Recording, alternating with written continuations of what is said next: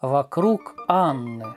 Подкаст музея усадьбы Ясная Поляна к 150-летию с начала работы Льва Толстого над романом Анна Каренина.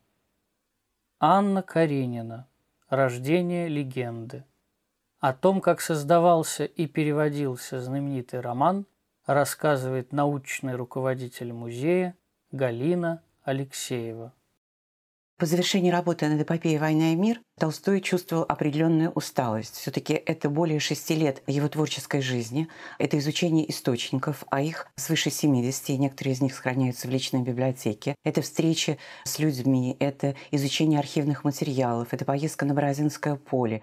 Наконец, это после получения высоких гонораров поездка в Арзамас для приобретения имения там и вот этот знаменитый арзамасский ужас. Толстой находил отдохновение в физическом труде после работы над эпопеей «Война и мир». И об этом пишет Софья Андреевна, что Толстой много работает в саду, он расчищает дорожки, он устраивает клумбы. Сам Толстой пишет в письме Афанасию Афанасьевичу Фету, что он косит траву с мужиками, и это не просто удовольствие, а это счастье. Но Толстой гениальный художник, и, конечно, он полон замыслов. И один из них относится к периоду русских богатырей, то есть фольклорный характер – и по плану Толстого должно быть 10 богатырей. На первом месте стоит Илья Муромец. Другой замысел, который Толстой вынашивает и к которому относится со всей серьезностью, это роман из эпохи Петра I. По словам Толстого, весь узел русской жизни сидит тут, в Петровской эпохе. Более того, одним из героев своего будущего романа Толстой намеревался сделать своего дальнего предка, родоначальника графской ветви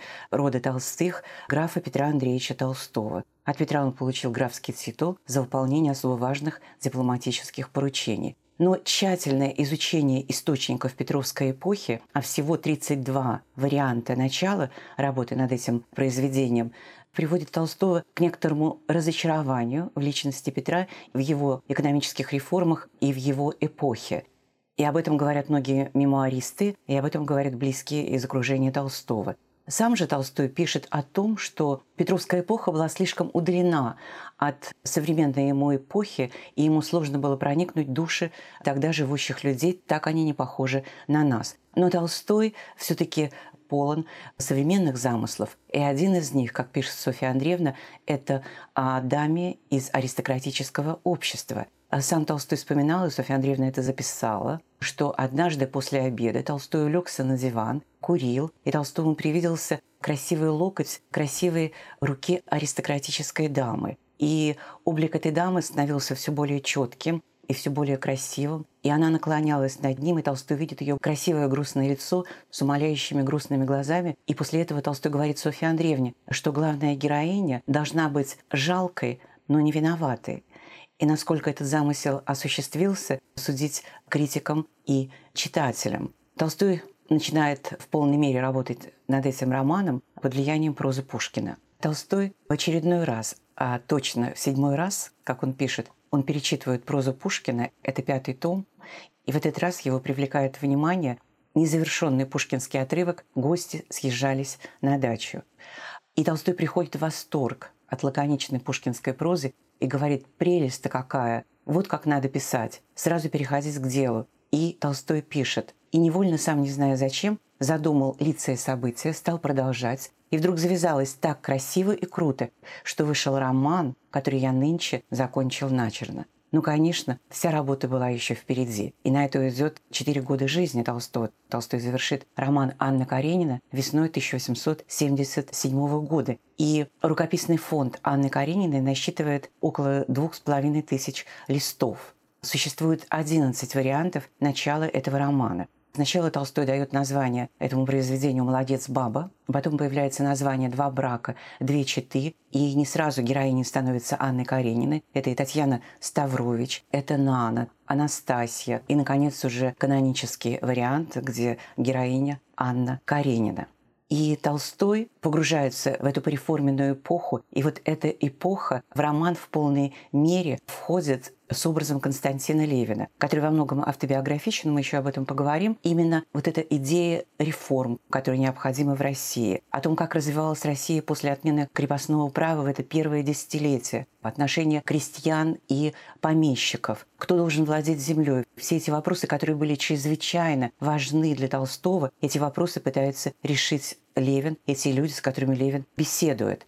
И если критик Белинский назвал роман Евгения Онегина «Энциклопедия русской жизни», то мы в полной мере можем назвать роман Анны Каренина «Энциклопедия русской жизни по реформенной эпохе». Роман печатался в журнале «Русский вестник», и некоторые экземпляры этого журнала сохраняются в личной библиотеке Толстого. И каждый номер Россия ждала с огромным нетерпением велись огромные дискуссии, споры между читателями, критиками, как Толстой относится к Анне Карениной. И вот ранние варианты начала этого романа говорит о том, что Толстой хотел создать образ, такой идеал всего умного, доброго, красивого, грациозного, прекрасного. Но Толстой все-таки оставался великим реалистом и поэтому он не мог идеализировать до такой степени свою героиню. И Анна — это героиня из плоти и крови, которая современница Толстого. Должна сказать, что, изучая рукописи первых вариантов Анны Каренины, видно, что Толстой сознательно снижает образ этой героини, придавая ей вульгарные черты. Потом Толстой отказывается категорически от этого замысла, и с каждым новым вариантом появляется все более возвышенный образ Анны Карениной. То есть, несмотря на то, что Анна — это идеал всего умного, прекрасного, возвышенного, грациозного, красивого, тем не менее, она является орудием иногда зла и приносит страдания тем людям, которые чрезвычайно ей близки, иногда вольно или невольно. После того, как появилась седьмая часть, которая заканчивается гибелью Анны Карениной, была в тексте «Русского вестника» ремарка «Продолжение следует». Тем не менее, Катков, редактор, все-таки эпилог романа, восьмую часть, отказывается печатать в «Русском вестнике», потому что Толстой своего довольно отрицательного героя Алексея Вронского отправляет на сербско-турецкую войну. Более того, Катков убежден, что Толстой все-таки довольно отрицательно относится к добровольческому движению. И поэтому восьмая часть Анны Карениной вышла отдельным изданием. А полностью роман отдельным изданием был опубликован в 1878 году году в типографии Риса. И очень скоро, по сравнению с другими произведениями, предшествующими, роман Анны Каренина стал переводиться на европейские языки.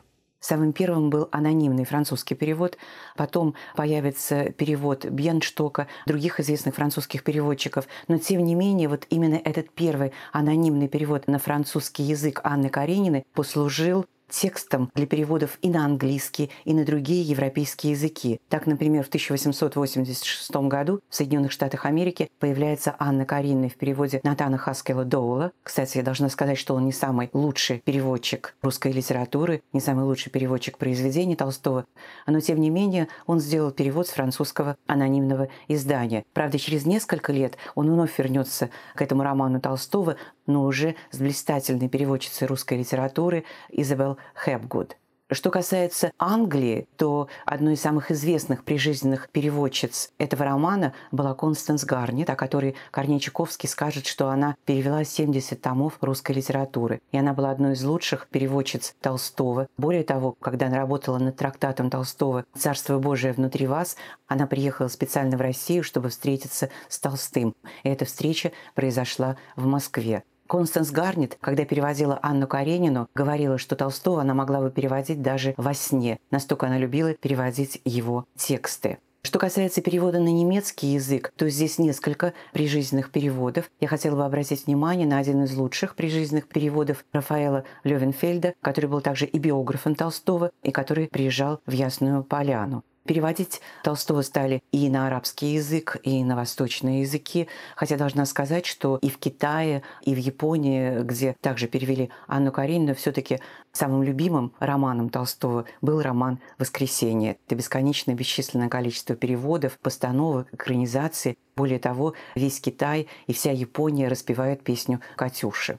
Современные переводчики не оставляют без внимания это произведение Толстого, появляются все новые и новые переводы и на европейские, и на восточные языки. Более того, Анна Каренина лидирует по переводам не только в русской литературе, но и в мировой литературе. И сейчас известны переводы на 41 язык народов мира. И когда смотришь на обилие переводов Анны Карениной, как, впрочем, и других произведений Толстого, например, «Война и мир» считается самым переводимым в мире сочинением, то невольно вспоминаются слова Владимира Набокова, что Анна Каренина – самое совершенное художественное произведение мировой литературы. А Томас Ман, другой великий писатель, говорил, что Анна Каренина – это самый великий социальный роман мировой литературы. В следующем выпуске мы расскажем, возможен ли был развод в Российской империи –